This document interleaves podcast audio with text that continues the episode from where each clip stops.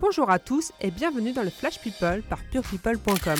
Découvrez les trois infos de ce jeudi 13 septembre avec au programme le décès de Rachid Taha, Véronique Sanson qui annule ses concerts pour cause de problèmes de santé et Hugo Loris qui a été fixé sur son sort après son arrestation pour conduite en état d'ivresse. Figure du rock des années 80 et de la France black, blanc, beurre, Rachid Taha est mort à l'âge de 59 ans.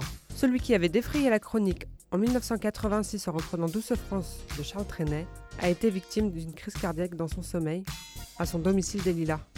D'après le Parisien, Rachid Taha venait de terminer un 11e album solo qui devait sortir début 2019. L'un des moments forts de sa carrière restera le trio qu'il avait formé avec Faudel et Khaled pour le spectacle 1, 2, 3 Soleil.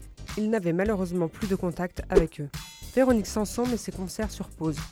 La chanteuse de 69 ans, qui devait retrouver son public au mois de novembre, a annoncé être atteinte d'une tumeur aux amygdales. Ces quelques dates devaient accompagner la sortie de ses duos volatiles le 21 septembre prochain. Son producteur s'est voulu rassurant face à l'inquiétude des fans. Les médecins ont décelé en juillet une tumeur sur une amygdale qui nécessite un traitement de radiothérapie. Il a débuté hier pour une durée de 6 semaines, a indiqué Gilbert Coulier sur RTL.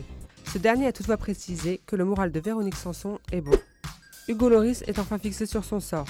Arrêté le 24 août dernier à Londres pour conduite en état d'ivresse, le gardien de but et capitaine de l'équipe de France, mais aussi de Tottenham, a finalement écopé d'une suspension de permis de 20 mois. Mais ce n'est pas tout, il a également écopé d'une amende de 50 000 livres, soit plus de 56 000 euros. Prenant depuis le début ses responsabilités, le gardien a plaidé coupable lors de l'audience qui s'est déroulée au tribunal de Westminster.